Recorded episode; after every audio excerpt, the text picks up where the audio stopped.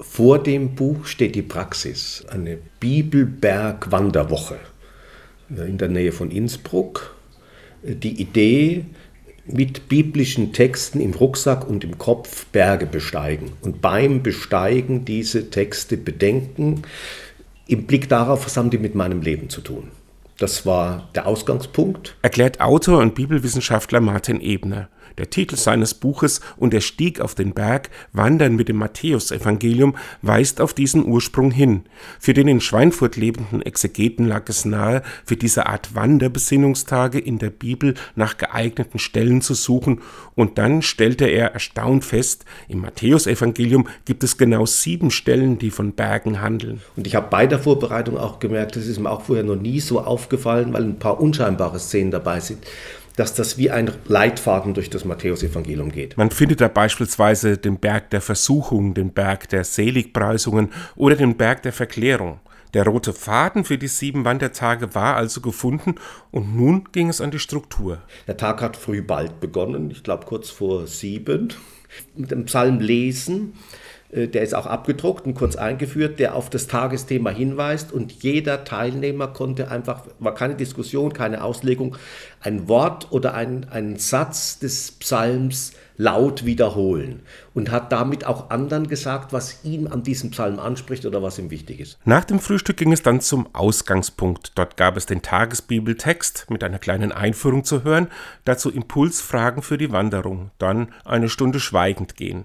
Nach der Gipfelbesteigung und vor der Pause dann noch ein Gebet oder Lied. Und bei der Rückkunft gab es dann noch nach dem Abendessen eine vertiefende Erläuterung zur Bibelstelle. Diese Struktur findet man im Buch wieder, zusammen mit jeweils einer leeren Seite, denn Ebner ist die persönliche Auseinandersetzung mit dem Schrifttext wichtig. Das Buch wäre dann zum Ziel gekommen, wenn Leser kapieren, diese uralten Texte, in einer ganz alten Sprache geschrieben, in einer ganz anderen Welt entstanden, haben trotzdem sehr viel mit Grundsituationen meines eigenen Lebens zu tun. Darum geht's. Der Evangelist Matthäus war selbst kein Bergwanderer. Diese Idee des Freizeitvergnügens kam erst im 19. Jahrhundert auf. Aber das war ein Wanderer durch die Bibel. Die Berge des Matthäusevangeliums sind nicht auf der Landkarte zu finden, sondern in den Texten des Alten Testaments, insbesondere der Berg Sinai, äh, wo der Gottesberg, wo Gott die Weisungen an Mose weitergibt und das Volk in der Ebene steht, Mose die Tafeln mit sich mit runterbringt und das Volk Mose bittet, dann Mose möge das übersetzen, was Gott dem Volk sagen will. Also Mose als Übersetzer des Gotteswillens.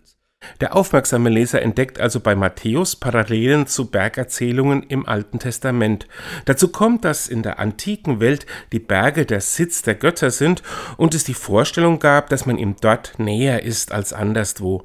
Wer Ebners Gedanken folgen will, braucht jetzt allerdings nicht unbedingt den Rucksack zu packen. Nein, man kann also sozusagen diese äh, Berge des Matthäusevangeliums auch ohne Stiefel besteigen, ohne Rucksack und ohne schwitzen zu müssen. Also man kann, braucht eigentlich nur einen geruhsamen Sessel und ein paar Stunden Muße und dann kann man sozusagen zu Hause im Lesen äh, diese Berge besteigen und bedenken, was auf diesen Bergen passiert.